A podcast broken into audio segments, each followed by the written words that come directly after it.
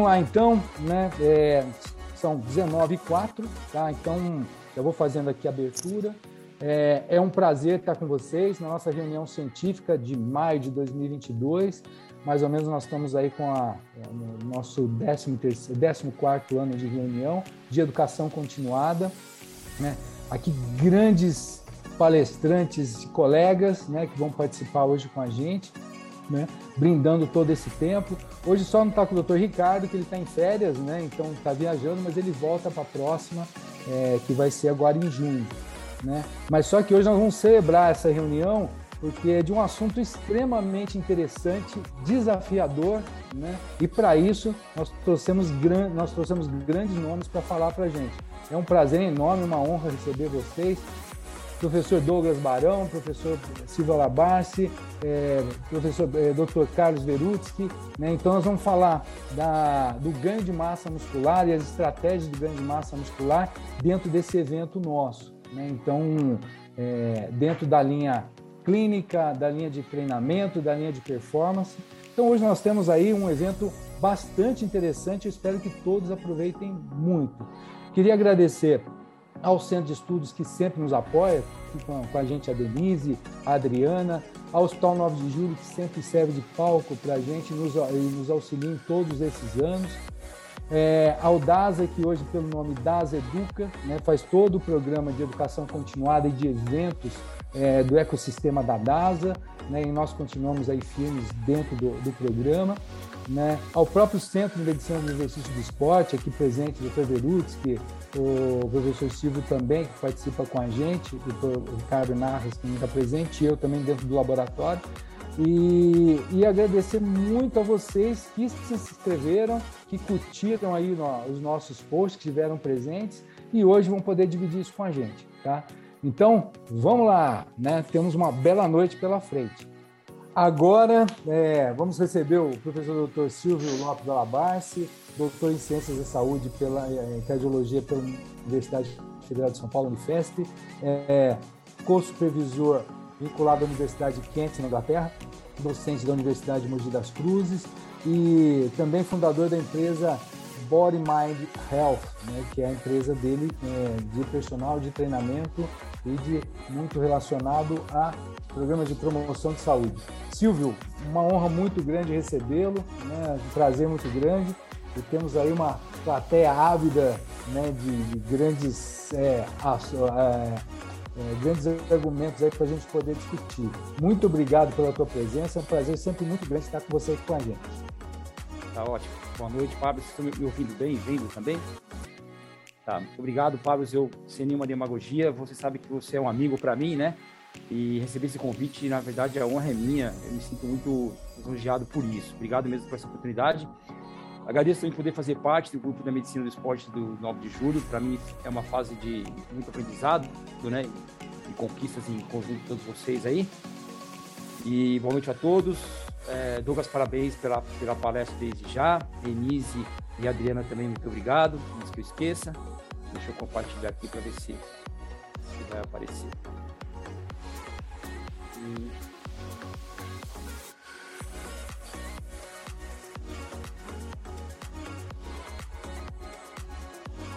Tá aparecendo para vocês aí? Sim, né? Tá sim. Bom, é, em relação ao tema que a gente vai abordar hoje, o desafio e as estratégias de ganho de massa muscular, o professor Douglas foi bastante pontual, é, inteligente nas colocações, e ele foi ali falando, tentando aprender um pouco mais também, claro, e foi me vindo um pouco na cabeça a, a questão de é, ganho de massa ganho de força muscular, massa muscular, seja no alto rendimento, seja para atleta competitivo, seja para atleta amador, nós, nós, estamos diante de uma condição muito complexa, que ela é multifatorial, reforçando o que o, o professor Douglas comentou, multiprofissional, acho que mais do que nunca a gente tem essa necessidade de trabalhar sempre em conjunto e falar de nutrição esportiva e depois falar do exercício físico, eu acho que é uma dobradinha bastante interessante.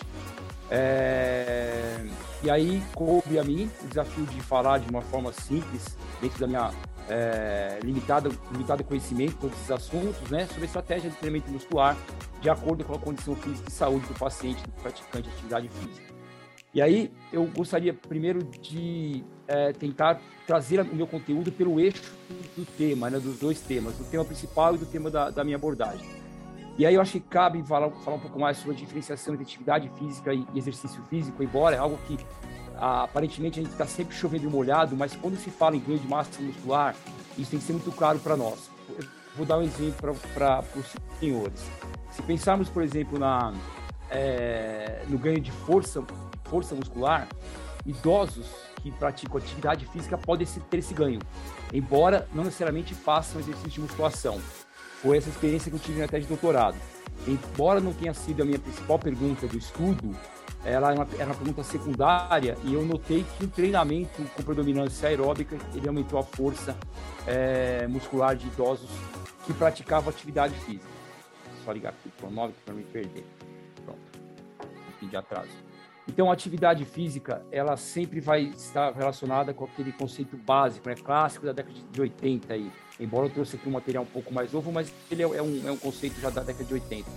Que ele fala que todo movimento que nós fazemos, que tem um gasto calórico, se inclui atividade física.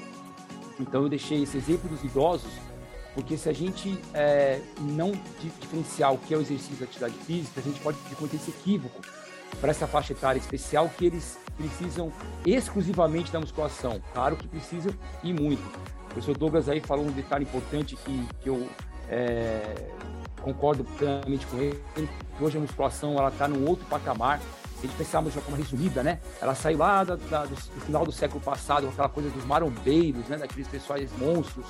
Depois ela foi ganhando um pouco mais de, de atenção no esporte e, e atualmente ela está muito voltada com a estética, com com a preservação do corpo, com a é, neutralização, ou pelo menos impedir lesões. Então ela ganha um outro, um outro patamar.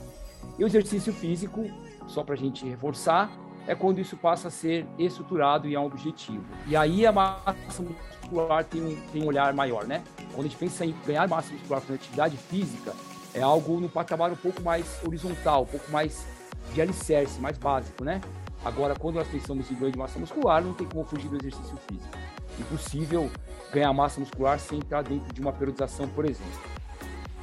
É, aptidão física, eu não vou ler aqui a tabela inteira, só vou destacar para vocês duas partes que serão importantes para a gente entender um pouco no decorrer dessa explanação do, do conteúdo. A força muscular é a habilidade do músculo de vencer uma resistência. E, e aí se torna interessante a gente pensar um pouco nessa, nessa nomenclatura, porque a musculação ela, ela passou a ser parte, de alguns anos para cá, como um todo de exercício de resistência. Por que isso? Porque a gente pode falar que a pessoa faz um trabalho de resistência quando ela usa o próprio corpo. E é só a gente voltar dois anos atrás, aí no início dessa fase pandêmica, o boom que teve de pessoas fazendo exercício físico em casa, né? as aulas online. E muitas vezes ninguém tinha ali uma, uma academia equipada na sala de casa. É, e aí o uso do próprio corpo ele é, ele é, considerado aí um trabalho de resistência e a musculação e a academia ela é, ela é parte disso também. O endurance muscular, que é a habilidade do músculo continuar a trabalhar sem se fadigar, a gente vai falar um pouco sobre isso em força muscular, é, e menos é, falado quando a, gente fala, quando a gente fala sobre a parte de potência muscular. O treinamento muscular, o resistivo, né, conforme eu comentei agora há pouco, ele está hoje muito abrangente. Nós temos diversas formas de fazer treinamento resistido. Vamos pensar em. Eu vou fazer essa, essa dobradinha de musculação e treinamento resistido para não, não causar muita confusão. Então, a musculação hoje ela, ela expandiu. Ela saiu da sala de, de, musculação, embora seja o lugar mais apropriado para isso, mas ela foi para residência. Né? Por exemplo, aqui, ó, há, pouco, até bem pouco tempo atrás, havia uma resistência muito grande com os de elásticos para musculação. E hoje isso é fato. As pessoas treinam com elásticos. A prova disso é que o mercado se adaptou e nós temos dezenas de possibilidades de trabalhar força com elástico. Então, a musculação, o treinamento resistido, ele é muito abrangente hoje, ele não está é, fixo em, em, academias apenas, né? É, uma outra, existem diversos tipos de contração muscular, não vou entrar em detalhes aqui, que acabaria entrando muito numa aula de musculação, e aqui não é o foco. Mas eu vou destacar um, um é, especialmente, que é a, a, a, força muscular isométrica. Então, é, é uma condição ao qual nós conseguimos realizar força muscular sem necessariamente fazer uma, é, um movimento na articulação. E por que eu coloco isso como, como importante? Porque se ganha força e se ganha massa muscular com isometria também. E dentro desse leque, né, que a musculação mudou muito, hoje ela está muito mais amplificada, o trabalho isométrico ele saiu de, de, uma conotação que era só da fisioterapia, embora seja muito, muito importante para essa área. E, além disso, o fisioterapeuta não trabalha só com isometria, ele trabalha com milhares de possibilidades de reabilitação física. Tive a chance de trabalhar com essa equipe nos lugares que eu é, me envolvi profissionalmente e vi o quanto essa profissão é, é, é, vasta, né? Então, a isometria, ela faz parte da musculação também. É, e aqui eu trago um trabalho para vocês e desculpa colocar o título, agora que eu estou vendo que eu coloquei, mas eu posso depois é, ir atrás se for o caso. E ele mostra o seguinte, que o trabalho de isometria, já na década de 70, com, com, é, com o tempo em segundo diminuído, ele já tem um aumento significante aí na, na contração voluntária isométrica máxima. E, e, a contração isométrica máxima é um indicador muito importante para que nós possamos saber se o nosso atleta, se o nosso aluno está com aumento de força é, efetivo ou não. No final da minha palestra, eu vou mostrar uma avaliação física para vocês, ao qual eu trabalho com essa medida de isometria. Se a gente tem uma medida de isometria indicando força aumentada, nós temos um músculo que está trabalhando melhor, né? Evidente. E outros, outros autores também mostram que, mesmo com o tempo é, diminuído de isometria, você tem um ganho de, de contração isométrica é, importante. É, e como a gente pode fazer isso? A oclusão, né, você pode fazer uma oclusão é, mecânica para diminuir a quantidade de, de fluxo sanguíneo, é, levando a uma melhora de força e massa muscular. Eu não vou entrar nessa, nessa, nessa canaleta, nessa, nessa via agora de falar sobre treinamento de musculação com oclusão, porque é uma outra discussão, mas é uma forma de também conseguir resultados interessantes, embora o custo seja, seja caro. E aí ele mostra, enquanto maior o tempo de isometria nessa, na contração, maior é a efetividade do ganho de, de força muscular. E aí a gente acaba pagando um preço, que é o aumento da acidez metabólica, e aí a gente pode ter essa, essa, esse indicador pela contração de lactato sanguíneo. Muito bem, agora vamos é, tentar filtrar um pouco mais, né? Entrar num terreno um pouquinho mais, mais detalhado. Se nós pegarmos os guides, o American College é, é um, é indiscutivelmente de, de referência extraordinária, é, mais e mais eu venho me convencendo que o American College, claro que é uma instituição renomada, importantíssima e valiosa, é, ela, ela é muito voltada para a promoção pública em geral. E, e eu venho aprendendo com o tempo que muitas coisas a gente não encontra no American College ou na própria OMS, porque ali, algumas vezes, é, é, um, é um guia para que as pessoas tenham saúde. E nós veremos mais para frente, no material que eu vou trazer para vocês, que nem sempre esses guides eles são, é, eles são, eles são, eles são é, direcionados para as pessoas que trabalham de uma forma específica na, na musculação ou com exercício físico. Reforço, né, não estou aqui fazendo uma crítica do American College, mas sempre tem um olhar que ele trabalha muito com é, promoção de saúde. Por exemplo, é, se a ideia é tirar a pessoa de uma inatividade física, ou que ela seja de forma insuficientemente ativa para que ela tenha um estilo de vida saudável, o American College resolve isso. Tem lá, né? 30 minutos de atividade física por dia, é, 4 a 5 vezes por semana pensando em perda de peso, é uma forma mais geral. Mas a gente vai ver mais para frente que, que isso não, é, não, não, funciona de uma forma tão, tão simples assim. Ainda mais quando se fala em perda de peso.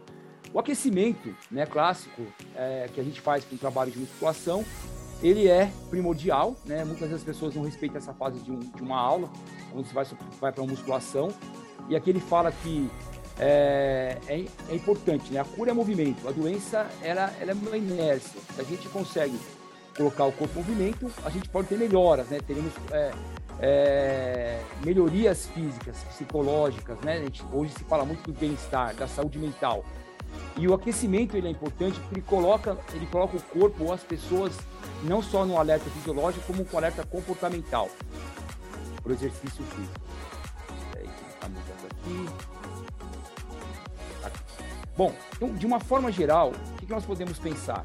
Que existe uma especificidade no, programa, no programa de treinamento com resistência. E aí nós saímos de uma parte básica, intermediária, avançada e elite. E por que essa, essa pirâmide, do meu ponto de vista, é importante? Porque nós não podemos trabalhar musculação ou pensando em ganho de massa muscular para todo mundo. Né? Isso, isso é, é impossível. Eu posso é, me dar o direito de falar essa, essa, essa palavra. Né? A, a, o professor Douglas ele deixou bem claro no final da, da, da, da, palestra dele sobre a questão da individualização. Então, assim, trabalhar musculação pensando em perda de peso tudo igual para todo mundo não vai funcionar. Ou você tem uma chance ali quase que ao acaso de, de dar certo porque níveis diferentes de, de, de musculação são aplicadas técnicas diferentes. Hoje, é, eu costumo falar isso com meus alunos da universidade. É um desafio muito grande. O, o, Douglas talvez depois pode falar um pouco mais sobre isso na, lá, lá, no final do nosso, nosso encontro. Que as pessoas elas querem ganhar massa muscular para ontem à tarde. Né? Ela não quer ganhar para daqui uma hora, é para é ontem à tarde. Quando a gente fala sobre fases básicas, intermediárias e avançadas, é, é um desafio muito grande hoje nesse comportamento, nesse comportamento imediatista.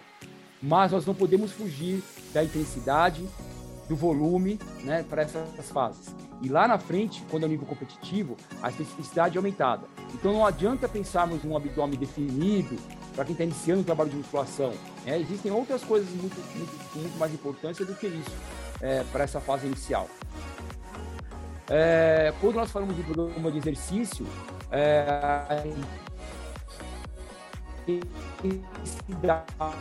do volume que acabei de falar. A, a, temos aqui a fase anabólica, que é a para de massa muscular. E muitas vezes o treinamento de musculação acaba sendo desprezado umas coisas simples, como execução, é, que, que isso tem uma relação muito grande na parte biomecânica da musculação, tem uma relação muito, ganho, muito grande com ganho de performance. Então, muitas vezes as pessoas são preocupadas muito em peso aumentado, né, em um aumento de massa muscular express, né, tipo é, fast, né, muito rápido, e, e, algumas coisas simples que você pode trabalhar na musculação que já geram uma performance muito grande, né? E aí, quando a gente fala de, dos exemplos tentar colocar isso aqui para baixo, tá E aqui consegui. Ótimo. Exemplo de exercício para objetivo de. E esse também. Perdão. Exemplo de exercícios né, com objetivo de treinamento. Então nós temos aqui condições diferentes. Quando você trabalha treino de força, quando são os casos dos bodybuilders, quando é treinamento de potência. Para cada tipo de treinamento de musculação, existem séries de repetições é, diferentes procurem guardar esse, essa frase, tá? Que para cada tipo de exercício existem séries e repetições diferentes. Porque aqui eu estou, estou gastando uma energia maior para falar de força. Mas mais para frente, quando nós entrarmos na parte de massa muscular, que é aí o, o, foco principal do nosso tema, nós teremos uma surpresa aí quando se fala em séries e repetições. Mas por enquanto é, nós temos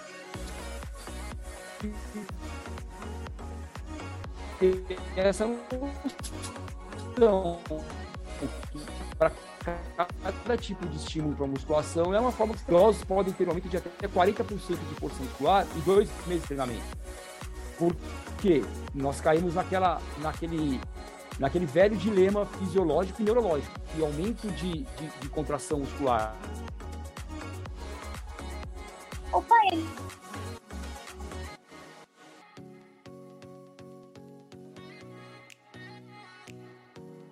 Parecidas, mas os trabalhos são diferentes. Então, para um leigo, quando a gente fala para ele, olha, para um trabalho que você vai envolver é, cinco séries de uma a três repetições, não é a mesma coisa do que cinco séries de 8 a 10 repetições, porque as cargas são diferentes e a forma de trabalhar é diferente. Que é o que, a gente, o que, o que, o que demonstra aqui nessa tabela. Levantamento de peso, para atleta de força e potência, o fisiculturista e o levantamento de energia ou um trabalho de resistência são formas diferentes para serem trabalhadas. Enquanto as, a ordem dos exercícios. Bom, aqui vale um comentário importante. É, o professor Bruno também ele fez algumas perguntas ali que eu vou trazer para a minha apresentação. Como? Quando? Aonde, né? Então, assim, quando se fala de ordem de exercícios na musculação para ganho de massa muscular, para quem que eu estou trabalhando isso? Que tipo de aula que eu estou trabalhando? Então, se eu estou trabalhando uma aula para o iniciante, que ele tem uma fase de aprender a, a, lidar com os pesos, a postura, a nomenclatura, a ter uma afinidade com, com o profissional que está trabalhando com ele, se ambientar naquele, naquela sala de musculação, que algumas vezes as pessoas nem, nem tiveram contato com isso. Está aqui presente nessa, nessa reunião uma das minhas alunas de personal, a dona Clarice, é, que ela começou há dois meses mais ou menos e nunca tinha pego no alter dentro de uma sala de musculação. Então, assim, discutir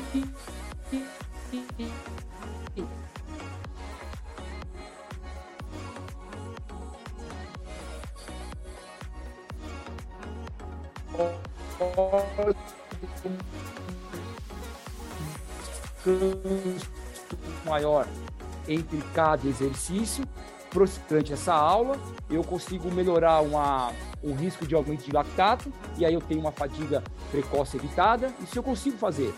Mas se, um, se é um treino onde o, a, a, a intenção é, é uma falha é, estrutural, é uma falha de execução, é uma exaustão total, eu posso trabalhar mesma, as mesmas áreas, três, quatro, cinco exercícios simultaneamente para causar uma fadiga muscular. Eu costumo dizer também nas minhas aulas de treinamento que é, treinar musculação, para você falar que a pessoa errou, é uma palavra muito pesada, né? Porque depende do que ela está trabalhando, depende para quem, qual que é a fase do treino. Então tem que tomar cuidado com isso. Nem sempre ordem dos exercícios ela tem que ser seguida conforme a literatura mostra para gente. Depende para aquilo que eu estou trabalhando. Mas aqui há um senso comum, que é a intensidade do exercício, quando eu tenho porcentagem de uma repetição máxima, só para reforçar para as pessoas que não, não entendem que é uma repetição máxima, é a máxima força que eu consigo fazer em uma repetição. E aqui a literatura ainda traz para nós essa informação, e quando ela é, ela é, leve, né, é um aquecimento, por exemplo, é, e quando essa medida a intensidade vai subindo, os trabalhos vão de moderado até supramassa. E aqui uma classificação, para que, que eu quero isso? Né? Para que, que eu quero um trabalho é, com baixa intensidade? Eu posso estar fazendo um trabalho regenerativo, eu posso estar educando um aluno a trabalhar na musculação. É, e aí, mais para frente, quando trabalha com o máximo de força ou hipertrofia, eu necessito de, de cargas aumentadas. Mais para frente, a gente vai discutir isso de novo, tá? Bom, e aqui a dose resposta em relação à intensidade do exercício. Claro, quanto maior a intensidade, ele tem um efeito, né? O tamanho do efeito ele é maior em relação ao controle de intensidade. Isso acima de 70%. Portanto, se nós pensarmos em ganho de, de força muscular, massa muscular, e até é, vou estender isso para outros tipos de valências físicas, trabalhos feitos de leve a moderado, eles não causam mudança significativa. O exercício físico ele passa a ser efetivo quando ele é de moderado a intenso. A minha preocupação hoje como, como educador físico, professor de educação física, é que as pessoas estão trabalhando muito do moderado para o exaustivo, né? Ela não passa para o intenso, ela vai direto para o exaustivo. Mas a, o treinamento físico ele depende dessa, dessa relação bastante forte aqui. Aqui, aqui cai na, naquele comentário que eu fiz agora há pouco, que a velocidade que se faz o exercício, ela vai determinar quantas repetições você consegue fazer. A qualidade do teu exercício pela velocidade pode ser melhor se ela estiver controlada.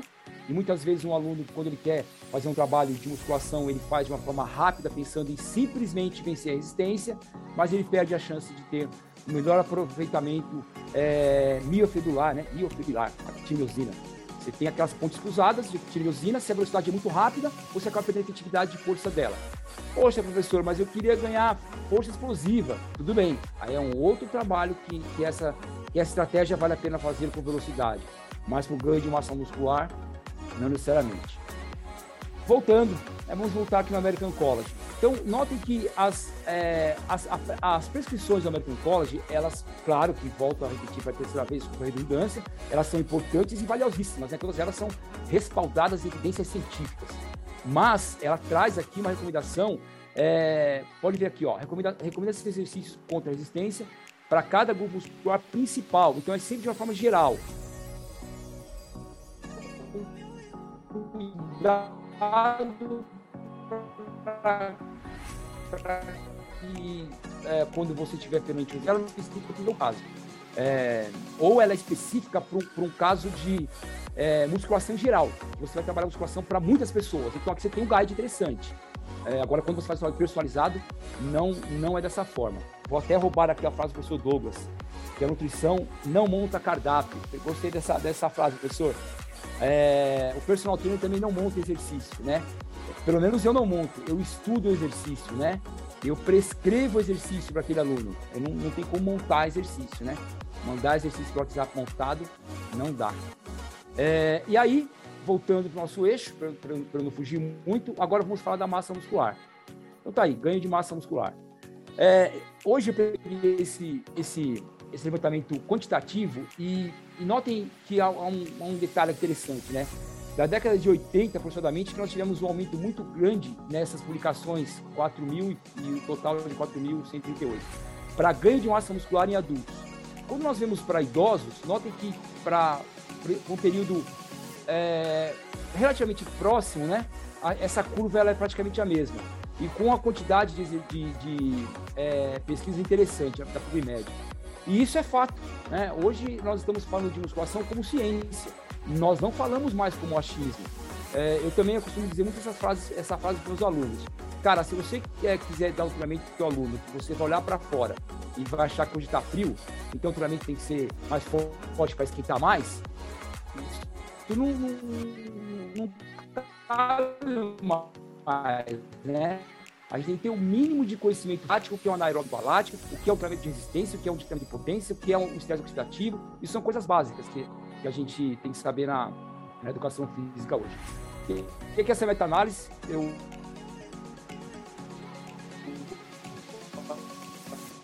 que é importante também, que ela e ganho de massa magra, hipertrofia em pacientes com osteoartrose de membros inferiores.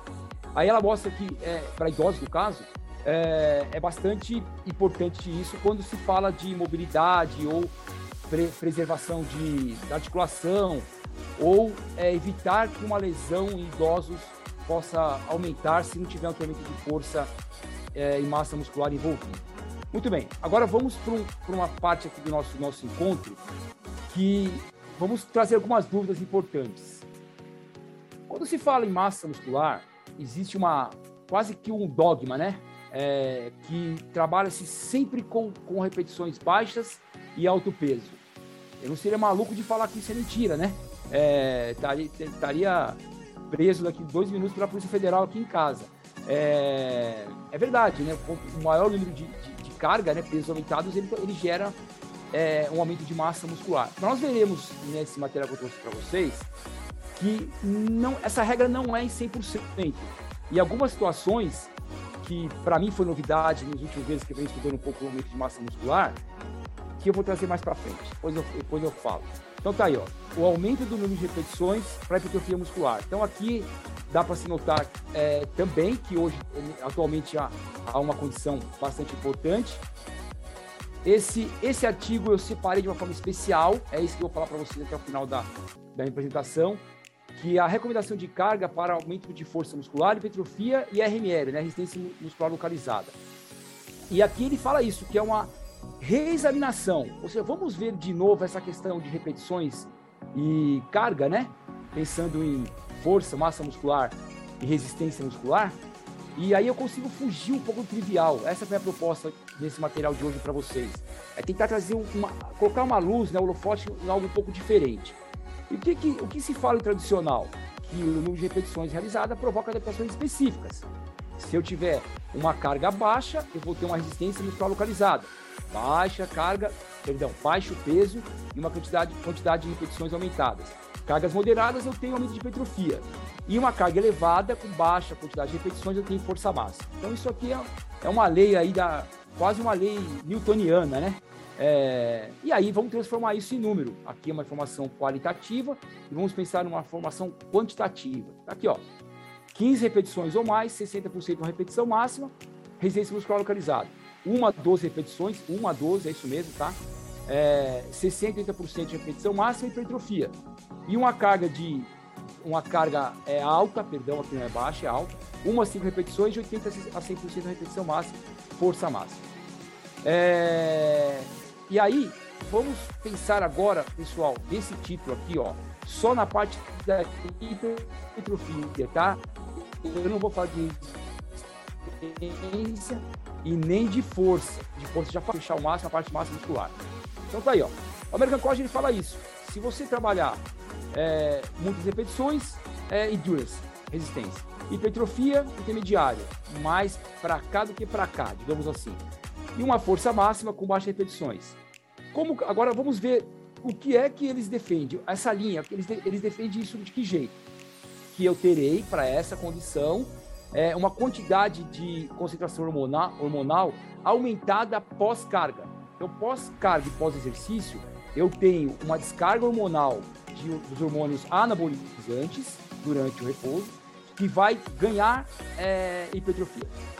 Mas, no entanto, não há é, na literatura, é, na literatura documentos importantes que afirmem realmente isso como uma relação de causa e efeito. Então aqui já é uma, uma um questionamento, não é modelo do American College. Outra também, ó, é, se fala, fala-se muito da síntese, síntese proteica, né? É, em diferentes condições de cargas. Então você pode trabalhar cargas diferentes é, que você pode ter aumento de massa de força muscular, particularmente. É, quando não há treinos, quando há treinos de cargas baixas, prejudica essa condição. Então, vamos voltar um pouquinho. Se eu trabalhar com uma variação de treinamento muito heterogênea, esses artigos mostram que quando há uma condição de carga baixa, ele prejudica o aumento de massa muscular. É, outros dizem que há aumentos semelhantes na, na, na, síntese proteica, ou seja, mesmo se eu trabalhar exercícios diferentes, com cargas diferentes, vai ter aumento de massa muscular. Perceberam? Então há um, um, certo antagonismo aí na literatura quando se fala nesse modelo simples de, de ganho de massa muscular. É, ainda outro aqui, ó. Há respostas divergentes quanto à sinalização anabólica e à expressão miogênica, com cargas entre 74 e 85% e cargas aí de 54 a 65%. Então não é, não é tão claro assim que se eu usar mais força, perdão, mais carga, eu vou ter realmente uma síntese proteica e aumento de massa muscular. E aí, se a, se a literatura ela não é tão clara e realmente a gente bater o martelo que quanto mais peso, mais massa muscular, qual seria, qual seria a condição que nós teríamos como alternativa? É, a literatura um pouco mais robusta, essa, essa aqui é uma, é uma, é uma, uma que eu achei interessante, né? Que ela fala sobre a influência da frequência, intensidade e volume da força muscular que acima de 60% realmente a gente tem um, um, uma condição favorável ao aumento de massa muscular. E a hipertrofia, ela, ela é um amplo, em um amplo espectro de faixas de carga, independente da região do corpo. nesse artigo, ele já, que é uma revisão sistemática, bem interessante, ele mostra o seguinte, olha, é, para qualquer tipo de carga que você usar, você tem ganho de massa muscular. O que vai mudar é o quanto você terá. Mas, ainda que sejam cargas baixas, há aumento de, de massa muscular. Que é o que mostrou, por exemplo, esse, esse estudo aqui, ó. Não, é um outro estudo. Depois eu mostro para vocês. Cargas leves, elas são tão eficazes como o treinamento de carga mais pesada para hipertrofia em idosos. Então, quando pensamos em idosos, a carga leve, ela já gera aumento de massa muscular, tanto quanto uma carga aumentada. E por que isso? Porque o gap, né, o intervalo que o idoso tem para ganhar massa muscular, por ser mais destreinado, é maior do que um jovem, ainda que não seja, não seja treinado. Então a gente afirmar que só carga pesada, né, vai ser eficiente para idosos não é verdade. Essa revisão sistemática mostrou que mesmo cargas mais leves, leves, ela pode causar isso. Bom, agora já indo para a parte final da minha apresentação, algo muito importante. Quando se fala em ganho de massa muscular, as pessoas elas é, falam muito da, do aumento de massa muscular das, das, das fibras do tipo 2A e 2B, que são as fibras é, glicolíticas, anaeróbicas, de curta duração e alta potência, e, e, e a, o foco maior, a, atenção maior são para as fibras do tipo 2.1, é, é, 2A e 2B, perdão, 2A e 2B. Só que o aumento de, de, de, de, volume, de, volume de fibra não acontece apenas nas fibras de predominância anaeróbica. Na aeróbica também. E esse, esse estudo ele mostra que o volume muscular, a circunferência muscular, se a pessoa ela pensa em volume, ela pode ganhar também com o aumento das fibras do tipo 1. E aí explica em partes por que, que diferentes cargas elas também causam aumento de massa muscular porque parte desse aumento da circunferência muscular é a fibra do tipo 1, não é só do tipo 2A e 2B. E isso, isso mais me convence que as pessoas, quando pensam em saúde, em, em estética de uma forma saudável, eu vou, eu vou refrisar, eu vou forçar essa frase de novo, estética de forma saudável, você tem que trabalhar de tudo, né? Tem que trabalhar o máximo de exercício possível, sem perder a especificidade objetivo do aluno, mas tem que trabalhar de tudo, porque ele mostra que a hipertrofia, ela também pode ser do tipo 1. E isso é legal, porque se eu tenho uma, um aumento da, da, da performance das fibras oxidativas, se eu tenho um aumento de massa muscular pela, pelas fibras oxidativas do tipo 1, eu consigo ter um trabalho menos é, ácido, menos concentrado de lactato, menos dor, mais resistência e, te, e também tem um aumento de massa muscular. E aí eu tiro um pouco a luz das fibras de contração rápida. Esse estudo, de forma curiosa, ele mostrou que mesmo alguma, alguns atletas que não treinavam, eles tiveram, não usavam carga, não tinham carga, é, ganharam aumento de massa muscular. É, mas aqui é um, é um caso específico, tá? Não dá para a gente colocar conta assim, de uma forma tão grosseira. Não façam nada que você vai ganhar tudo. Mas ele mostrou isso. Só que ele mostrou uma informação importante, por isso que eu trouxe esse artigo, que parece que a partir de 30% de uma repetição máxima, você já começa a ter ganho de massa muscular.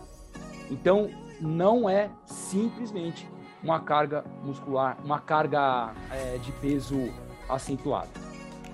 E agora, por último, e as pessoas que praticam atividade física, né?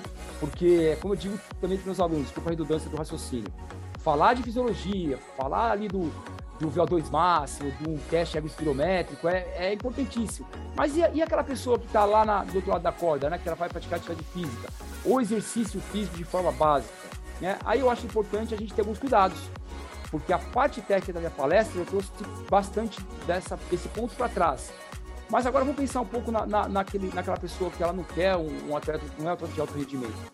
A avaliação física é importante, esse é o modelo que eu uso pela minha empresa, de analisar a simetria do meu aluno para ver se ele não tem uma área é, diferente da outra, para que eu possa treinar com mais qualidade. E se isso é diagnosticado, eu consigo fazer um treinamento específico para ele, né? Eu acho isso importante quando em ganho de massa muscular. Como é que eu vou treinar um aumento de massa muscular para um cara que está assimétrico, por exemplo, né? O que mais? A avaliação física, ela é importantíssima. Fala, namorador! Namorador chegou, Opa! Abriram o áudio do namorador. Voltando. A avaliação física, que é isso aqui, quem tem um, um conhecimento maior do que o meu, é o próprio professor Douglas, né? É, eu rastrear, aqui eu tenho exemplo de uma aluna, né, que à medida que o tempo vai passando, a gente vai avaliando, e eu consigo diagnosticar o que, que é gordura, o que é massa muscular, nesse aluno. E a periodização. Existem os modelos clássicos, Matveev é um clássico modelo russo da década de 60, se não me engano. Isso ainda é válido, mas trazendo para o nosso dia a dia, nada melhor, né? Isso a gente usa na musculação, treinamento, treinamento A. Sim.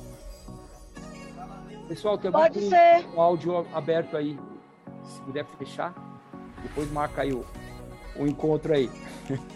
É, a, na, finalizando, a, a periodização ela ainda é, ela é importante ter no A, ter no B. O que mudou muito é a forma que a gente faz isso hoje. Né? Você tem os aplicativos que são, são bem-vindos. Dessa forma, a gente consegue especificar o treinamento de cada aluno, como que ele vai ser feito, é, para um ganho de massa muscular. E, por último, agradeço a atenção de vocês. Desculpa esse atraso de alguns minutinhos.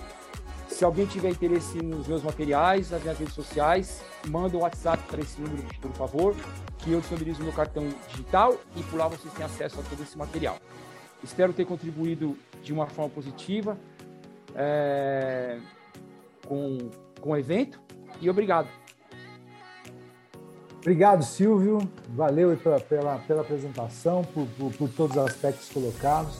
Eu acho que é, é muito rico nesse ponto Claro que a gente vai fazendo as ideias aqui na cabeça, mas obrigado mesmo, né? Uma literatura excelente, né? E aí depois fica um contato aí, gente, até pro, pro chat a gente discutir, nós vamos ter um tempo talvez um pouco mais curto, né?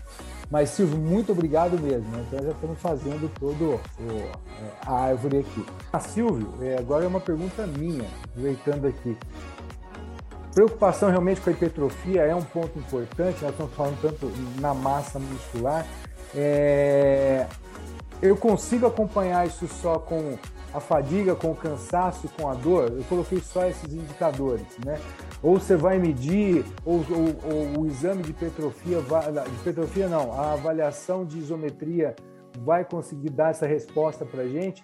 Eu estou colocando isso porque um, um, ponto importante é o que o mercado vem atrás da gente. Aqui nós estamos com três aspectos diferentes e não adianta, o mercado está atrás de respostas. Né?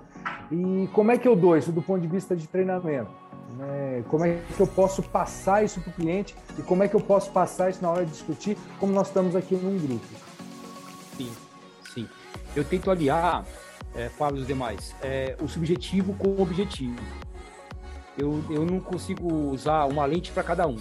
Se eu pensar só no objetivo, quantitativo, a isometria, na avaliação por si só, eu posso cometer o equívoco de deixar muito frio aquele planejamento do aluno é, e não enxergar algo que subjetivo seja importante para aquele momento. Em, em, em, termos práticos, se eu tenho um aluno que tem dor, que está com dificuldade de treinar, mas a fase está exigindo essa condição, ok, faz parte daquele pacote que está ali. É, então, eu procuro aliar o que é subjetivo com o que é objetivo, porque eu tenho que ter dados, né? É aquilo que o Dr. Carlos comentou. Se eu não, se eu não tiver dados, se não tiver avaliação, eu posso estar às cegas.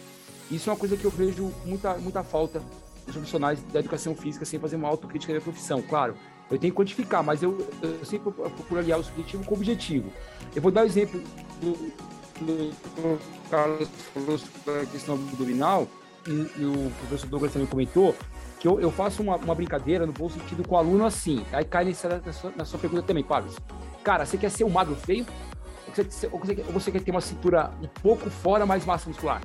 Porque para ele definir aquilo tudo, ele tem que ficar magro, com 63 anos de idade. Então aí eu estou aliando uma informação objetiva com subjetiva para aquele perfil, perfil que eu tenho. É isso que eu procuro fazer. As duas coisas. Perfeito. Senhores, alguma outra colocação? Não? Bom, é, eu acho que de qualquer jeito nós temos uma coisa bastante extensa aí para a gente falar.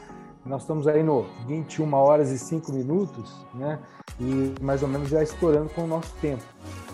Adoraria ficar aqui até as 11, porque assim, é, tem muita coisa para discutir, desde a questão do carboidrato aqui, onde nós vamos restringir, vamos mexer, aonde a gente vai mexer com o suplemento e vamos utilizar melhor em que momento e que tipo de treino seguir. Até porque isso está batendo na nossa porta o tempo todo. Né? Vocês são grandes profissionais nas áreas que atuam e como formadores de opinião, e está aí a própria opinião do, de todos que participaram com a gente. Né?